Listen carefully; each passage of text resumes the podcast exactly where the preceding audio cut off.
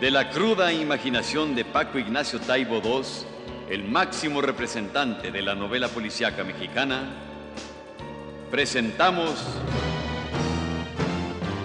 Amorosos Fantasmas.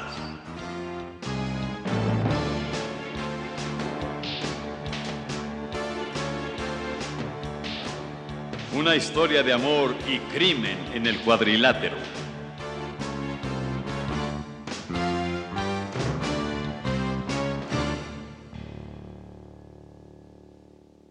Guiado por las pistas que había recolectado sobre el caso de los adolescentes supuestamente suicidas, Héctor Velasco Arán Shane estaba listo para visitar a algunos personajes, quienes estaba seguro tenían mucho que ver en este trágico y abominable entierro. Y el primero de la lista era la dueña del departamento donde murieron los muchachos.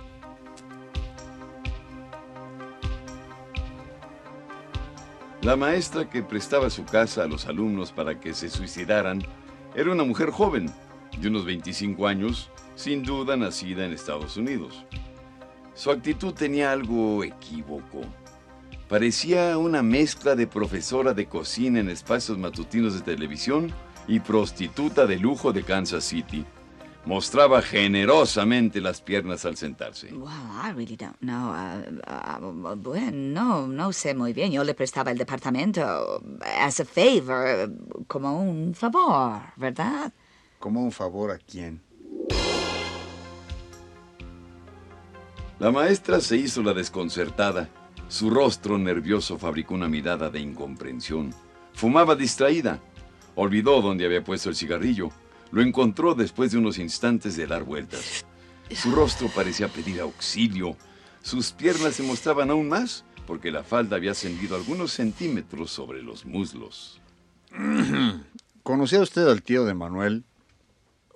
I don't, no creo. No, no lo creo. No creo. Pues es extraño, ¿eh? Yo tengo una foto de usted con él sentados en un restaurante. Oh, oh. Quiere usted decir el tío de Manuel. De-. ¿Qué relaciones tiene usted con el lechero? ¿Con quién? Con cualquiera, no importa. Vine a que me contara por qué Manuel tenía llaves de su casa, pero me doy cuenta de que no era Manuel quien las tenía, que hay un montón de cosas extrañas sucediendo aquí. Supongo que no querrá contármelas. ¿Conoce usted a Virginia? No. Ah, no, a esa muchacha nunca la he visto. No es alumna de mí. Ah, fíjese, tengo una curiosidad enorme por saber de qué da usted clases. English, of course. Claro está. No, no, aparte de eso. I don't really understand. What? La mujer dudó. Quizá debería contarle algo. Héctor no esperó respuesta. Tenía la sensación de que ya la conocía. Se puso en pie, le dio la espalda y salió hacia la puerta. Pero no salió del edificio. Bajó dos plantas. Desde el cubo de la escalera, dos pisos arriba, se supo vigilado por la maestra de inglés que daba clases de piernas 2.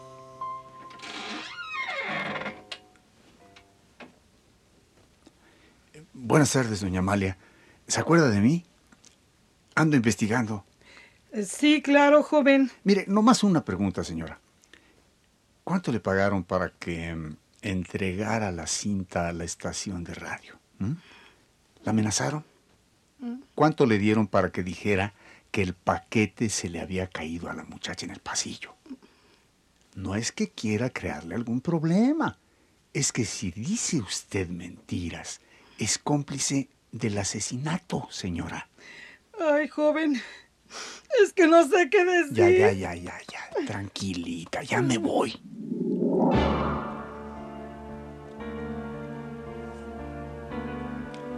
Cuando Héctor bajó el último tramo de las escaleras, la maestra aún lo seguía con la vista. El detective se sintió personaje de una película de curas irlandeses.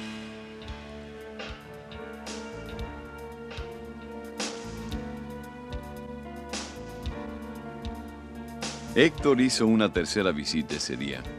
Ahora al tío de Manuel, el adolescente que murió con Virginia. Elías Márquez era un hombre de unos 50 años, un tanto untuoso. Con aspecto benévolo, no parecía ser capaz de arrancarle las alas a una mosca capturada, aunque su negocio fuera la trata de blancas.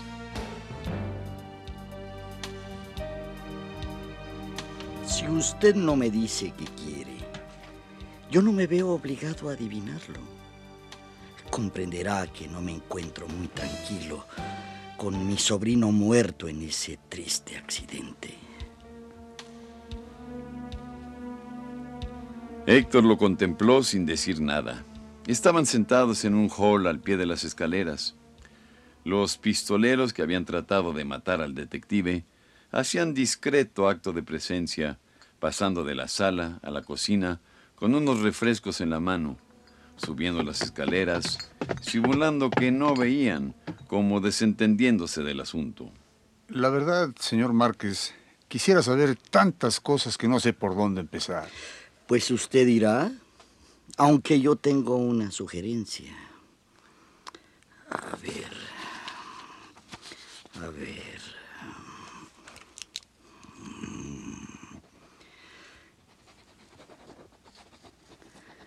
¿Dos mil dólares le parecen bien? y nos ahorramos toda la conversación. Aquí tiene. Héctor tomó el cheque entre los dedos. Márquez se retiró hacia el otro lado de la sala, como si el detective pudiera contagiarle de un virus gripal. Entonces, dos mil dólares y aquí termina la conversación. Así es. Mm, pues mire para lo que me sirve usted su cheque.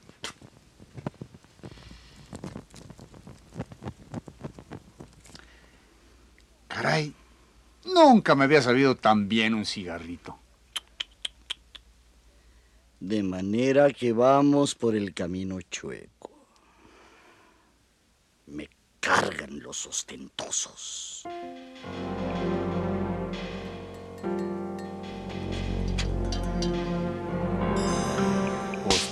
Los que andan ofreciendo millones para que uno se encienda un vulgar cigarro sin filtro. Imbécil.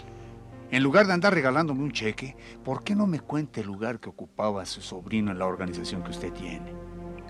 ¿O qué fue lo que averiguó Virginia Bali que usted tanto le molestaba?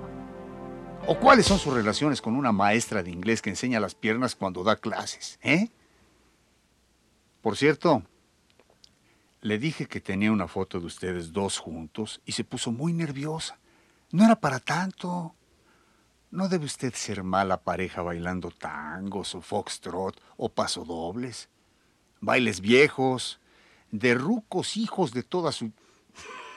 ¿Eh? Usted tiene muchas preguntas. Demasiadas, amigo. Pregunta más que la policía. Mis amigos de la policía no andan encendiendo cheques como usted. No más los cobran. Usted me late. ¿Cómo le dijera? A difunto, a suicida. Es más, ni parece mexicano porque... Héctor levantó la cabeza. Vislumbró en un flash a una adolescente casi desnuda que corría por el pasillo superior. Solo un instante. Ni siquiera intentó moverse porque uno de los pistoleros se encontraba en esos momentos en escalera, cerrándole el paso y con una prometedora mano en el bolsillo. Cruzaron una mirada. Se me hace que tenemos poco que hablar. Si alguna vez descubre lo que pasó en ese cuarto entre mi sobrino, el pobrecito, y esa niña, me gustaría que me lo contara. Incluso estaría dispuesto a pagar bien sus servicios. Le aseguro que lo voy a meditar. Héctor se puso de pie. Caminó flotando hasta la puerta, a pesar de su pierna herrumbrosa en los días de lluvia, a pesar del cansancio de los huesos. El cigarro sin filtro le había sabido a gloria. Márquez se había quedado sonriendo, pero estaba equivocado.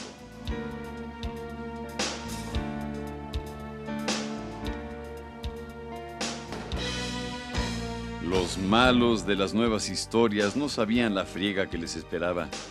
No sabían de los enormes recursos con que el bien contaba cuando se le añadía una pequeña dosis de cinismo y una abundante dosis de locura.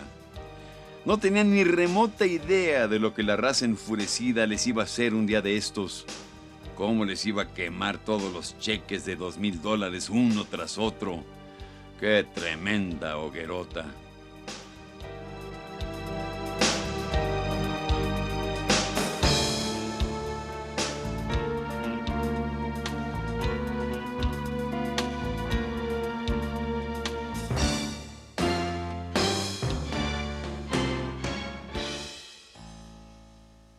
Héctor salió confundido de aquella casa. ¿Por qué lo habían dejado salir? ¿Los había logrado engañar? ¿O lo iban a seguir para fabricarle un accidente o tal vez otro suicidio? De lo único que estaba seguro el detective era que ahora sí sabía lo que necesitaba.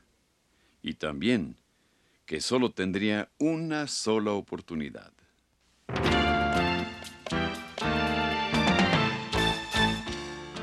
Una vez más subió al ring la imaginación de Paco Ignacio Taibo II.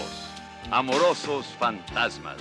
Una historia de amor y crimen en el cuadrilátero llegó hasta sus oídos gracias al apoyo del Fondo Nacional para la Cultura y las Artes, Radio Querétaro, Radio Universidad Nacional Autónoma de México y Grupo Multimundo. En la estelar, a 20 capítulos sin límite de tiempo Claudio Brook es la voz que mece la historia. Héctor Bonilla, detective accidental. Ofelia Medina, la voz más cachonda de la radio. Tiaré Escanda, hermosa joven suicida. Roberto Sosa, bajo la máscara del Ángel 2. Susana Alexander, enseña inglés y es maestra de piernas.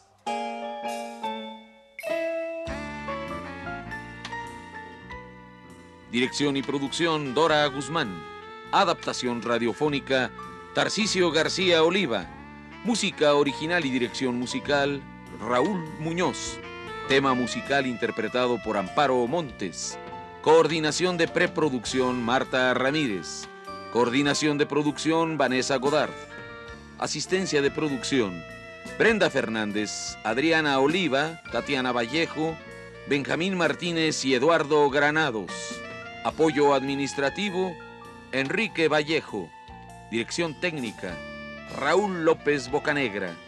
Coordinación técnica, Antonio Arias. Apoyo técnico, Néstor Sánchez, José Gutiérrez, José Benítez, Enrique Sánchez y Leonardo Montero. David Alarcón.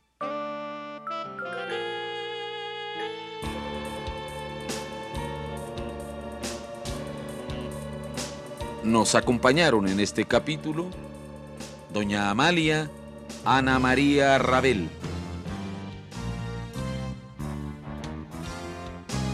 No se pierda el siguiente capítulo de Amorosos Fantasmas. Y por lo pronto escuche algunas de sus próximas escenas.